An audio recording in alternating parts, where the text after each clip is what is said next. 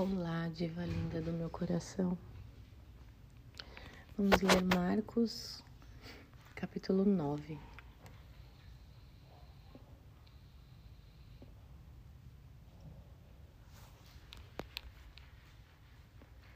E dizia-lhes. Então, só para contextualizar o último, Jesus estava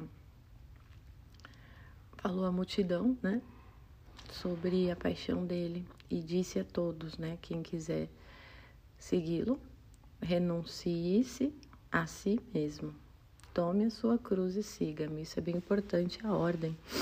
Né? Enquanto a gente não renuncia a nós mesmos, é, não é propriamente a cruz, mas é sofrimentos é, que nós, seres humanos mesmos, é, colocamos, impomos por causa da resistência, da não renúncia.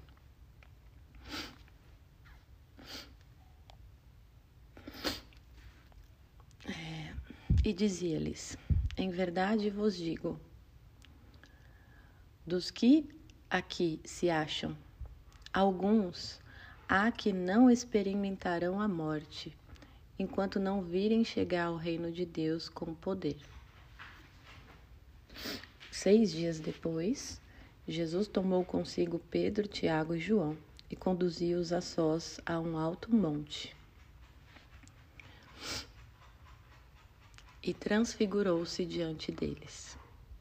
Suas vestes tornaram-se resplandecentes e de uma brancura tal que nenhum lavadeiro sobre a terra as pode fazer assim tão brancas. Então perceba que depois que ele deu a notícia, né, é, mais triste, né, sobre ele, sobre quem quiser segui-lo, ele mostra o que, que vai ganhar com isso, né? Então, depois de descer lá para o abismo né, da cruz, ele sobe ao monte e se transfigura e mostra um corpo transfigurado, né, o, a vida eterna. Não antes de dizer que alguns não experimentarão a morte, né? Então está relacionado é, com o sentido da segunda morte, né? É, que pode ser considerada a condenação eterna, né? Ou essa glória eterna.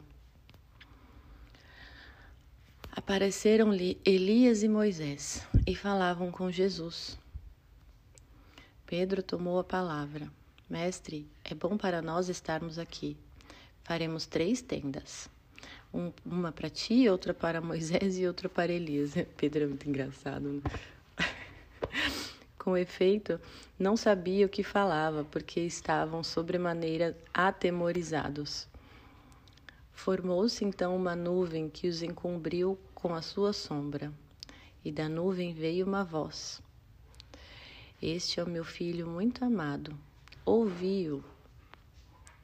E olhando eles, logo em derredor, já não viram ninguém, senão só Jesus com eles. Ao descerem do monte, proibiu-lhes Jesus que contassem a quem quer que fosse o que tinha visto, até que o filho do homem houvesse ressurgido dos mortos. Aqui o sentido também de que ninguém vai morrer antes que veja a glória de Deus é a, a ressurreição dele, né? É, que aí é, fica evidente o poder de Deus, né? A ressurreição de Jesus Cristo três dias depois.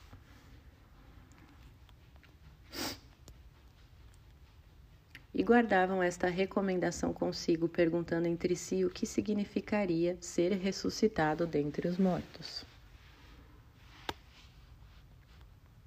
Depois lhe perguntaram: Por que dizem os fariseus e os escribas que primeiro deve voltar Elias? Respondeu-lhes: Elias deve voltar primeiro e restabelecer tudo em ordem. Como então está escrito acerca do filho do homem que deve padecer muito e ser desprezado? Ele está arrazoando com eles que não faz sentido essa, esse raciocínio. Mas digo-vos que também Elias já voltou e fizeram-lhe sofrer tudo quanto quiseram, como está escrito dele. Então eles esperavam Elias voltar, tudo, só que Elias já tinha voltado é, na ressurreição, né, dele, a glória eterna. Para vocês entenderem, Moisés e Elias são os profetas ápices, né, que profetiza a vinda de Cristo. Mas ninguém entendia. Depois, aproximando-se dos discípulos, viu ao redor deles grande multidão e os escribas a discutir com eles. Todo aquele povo, vendo de surpresa Jesus, acorreu a ele para saudá-lo.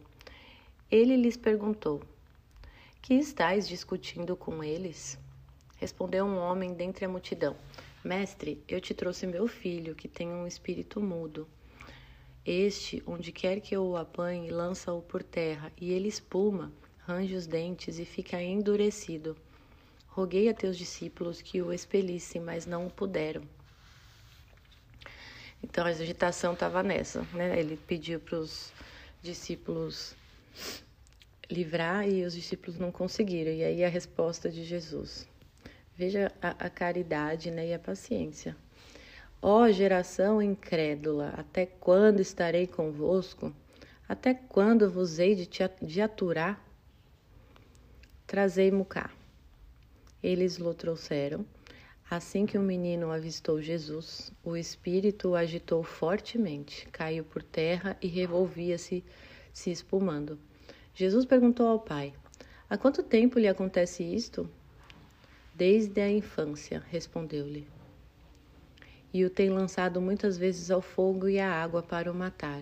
Se tu, porém, podes alguma coisa, ajuda-nos, compadece-te de nós. Disse-lhe Jesus: Se podes alguma coisa, tudo é possível ao que crê. Né? Então, é, vocês têm que perceber a nota é, que Jesus cura pela fé da pessoa que pede.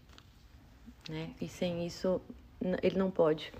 É, no sentido de não de não poder, de ter poder, mas não deve é, fazer nada porque isso invade a nosso espírito, nosso livre-arbítrio que Deus deu, entende?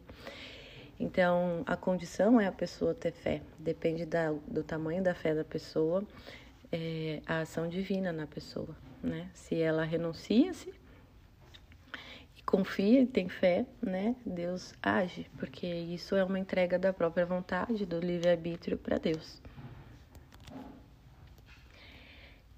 Imediatamente exclamou o pai do menino: Creio, creio sim, vem em socorro a minha falta de fé. Olha só, isso é bem próprio é, da gente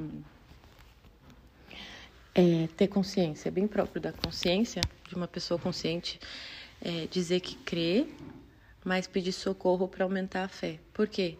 Porque nós temos, nós cremos, né, pelo nosso espírito, só que a carne é fraca né? A, a memória é fraca, a vontade é fraca, logo vem os vermes na nossa cabeça, duvidando, trazendo aquelas vozinhas chatas. Ah, mas você tem que fazer alguma coisa primeiro, né? Mas você merece. Ah, mas não sei o quê. Então, a gente sempre tem que essa dinâmica de eu creio, mas aumentar a minha fé, mostra o grau de consciência do lugar da pessoa, da condição é, ontológica do ser humano né? Vendo Jesus que o povo afluía, intimou o espírito imundo e disse-lhe: Espírito mudo e surdo, eu te ordeno, sai deste menino e não tornes a entrar nele. E gritando e maltratando-o extremamente saiu. O menino ficou como morto, de modo que muitos diziam: Morreu. Jesus, porém, tomando-o pela mão, ergueu-o, e ele levantou-se. Depois de entrar em casa, os seus discípulos perguntaram-lhe em particular: Por que não pudemos nós expeli-lo? Ele disse-lhes: Essa espécie de demônios não se pode expulsar senão pela oração. Então, eles têm espécies assim como a hierarquia, né, dos anjos, porque eles eram, né, anjos. Tendo partido dali, atravessaram a Galileia. Não queria, porém, que ninguém o soubesse e ensinava os seus discípulos. o filho do homem será entregue nas mãos dos homens e matá-lo-ão e ressuscitará três dias depois de sua morte. Olha como ele foi claríssimo, né? E a gente sabe que depois da morte de Cristo todo mundo ficou triste, desolado, né? Esqueceu completamente. E ele falou várias vezes a partir daqui isso. Por que esqueciam? Porque não entendiam aqui, mas não entendiam estas palavras e tinham medo de lhe perguntar. Então, enquanto a gente não compreende, não adianta ouvir uma informação e não adianta, esquece, entendeu? Precisa fazer o esforço de compreensão. E o medo, né? O medo que eles tinham, provavelmente é um medo de ouvir o que não quer ouvir, né? é o medo constante que a gente tem de encarar a verdade das coisas e enxergar de outro modo.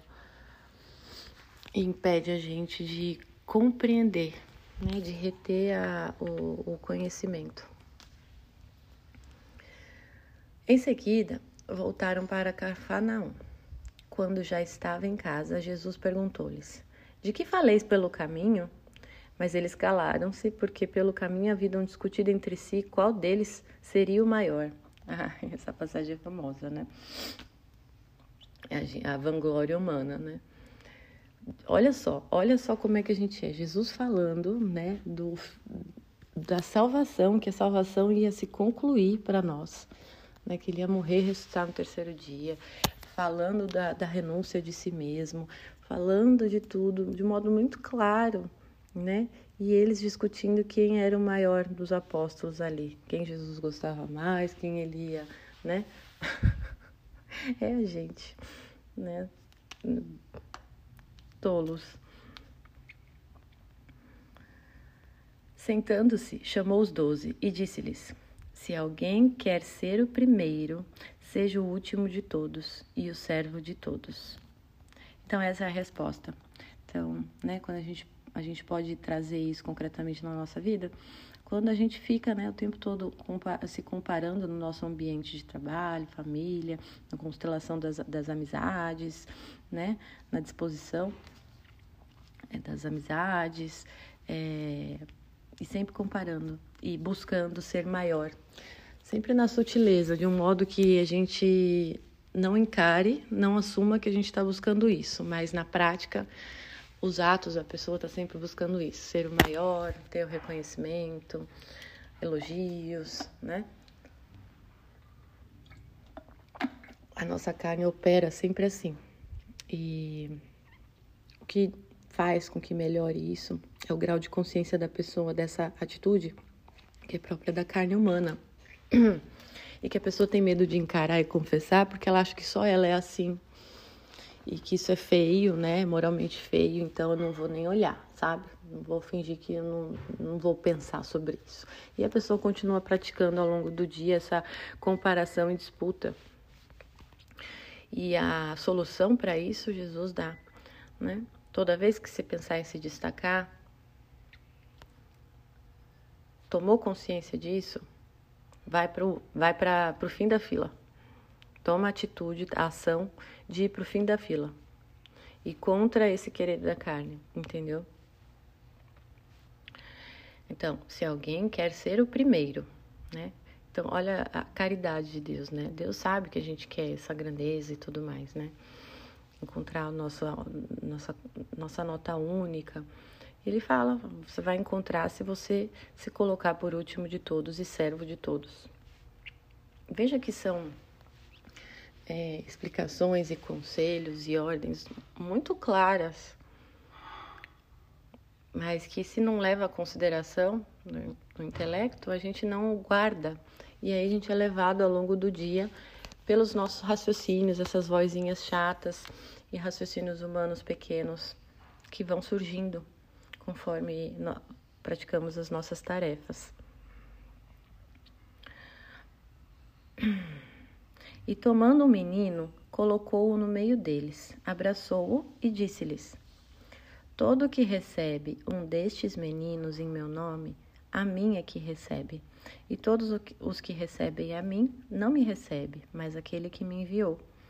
João disse-lhe: Mestre, vimos alguém que não nos segue expulsar demônios em teu nome e lo proibamos. Jesus, porém, disse-lhe: Não lo proibais, porque não há ninguém que faça um prodígio em meu nome e em seguida possa falar mal de mim. Pois quem não é contra nós é a nosso favor. Isso aqui é um ótimo ponto para considerar com essas é, disputas é, discursivas entre religiões. É, ou mesmo dentro da igreja, falando do padre bom, do padre ruim, não sei o que, não sei o que, isso não é salutar, sabe? É, e levar isso em consideração. Quem não é contra nós é a nosso favor. Porque a, a pessoa que está fazendo um padre, que está ensinando errado, uma teologia né, a teologia da libertação já não, não é o caso, porque é bem. É, é a tentativa de destruir mesmo a igreja. Mas tudo que é feito é, em nome de Jesus é a favor de Jesus, por mais que o conteúdo da informação não seja é, tão certa, entende? O nome está sendo proclamado. A gente também não sabe a intenção da pessoa, do coração, se é aquilo que ela conhece. Enfim. E quem vos der de beber um copo de água porque sois de Cristo, digo-vos em verdade, não perderá a sua recompensa. Bonito, né? Mas todo o que fizer cair no pecado a um destes pequeninos que creem em mim, melhor lhe fora que uma pedra de moinho lhe fosse posta ao pescoço e o lançasse ao mar. Se a tua mão for para ti ocasião de queda, corta-a. Melhor te é entrares na vida aleijado do que tendo duas mãos ires para a guena, para o fogo inextinguível, onde o seu verme não morre e o fogo não se apaga. Então, é, essa não é só fisicamente que ele fala do olho, do braço, mas são as concupiscências, né? Aquilo que eu falo sempre para vocês, para cuidar dos sentidos, né? Um, assistir alguma coisa, prestar atenção em alguma coisa que que é a ocasião de queda, né? É melhor que você corte com toda a violência, né? Esse olhar, por mais que você esteja desejando aquilo, você corte assim que você perceber que aquilo é ocasião de queda e sinta um padecimento da sua carne, que eu quero, eu quero muito aquele rapaz, mas aquele rapaz me faz mal, é, tá claro que não é um bom relacionamento, tudo mais, né? Então seria esse cortar, né, os seus membros, é, você se, decidir se afastar, mesmo que esteja apaixonada. Se o teu pé for para ti ocasião de queda, corta-o fora Melhor te é entrar escoxo na vida do que na vida eterna do que tendo dois pés seres lançado à guiena do fogo inextinguível. Se o teu olho for para ti ocasião de queda, arranca-o. Melhor te entrares com o olho de, men de menos no reino de Deus do que tendo dois olhos ser lançado à guiena do fogo, onde o seu verme não morre e o fogo não se apaga o seu verme não morre. O que, que é isso? Toda a nossa concupiscência, a, a, a, eternidade no inferno, é viver na companhia de si mesma e todas as suas concupiscências, seus desejos, de modo que eles não podem ser realizados nunca mais mas conviver com tudo aquilo, com tudo que você fez, né? É uma quando a gente morre, a gente tem clara consciência, a gente sai do tempo, então a gente vê tudo de uma vez e tudo com claridade, sem enigma. Tudo que nós fizemos e causamos. E um fogo que não se apaga. Porque todo homem será salgado pelo fogo. Isso aqui, gente, é a purificação, purgatório. Que todo homem será salgado pelo fogo. O sal é uma boa coisa, mas se ele se torna se tornar insípido, com que lhe restituíres o sabor. Tende sal em vós e vivei em paz uns com os outros. Então, seja temperada, né? Não seja é, insulsa, é, querendo agradar a todos e não sendo nada, perdendo seu tempero, né? É isso. Um beijo apaixonante.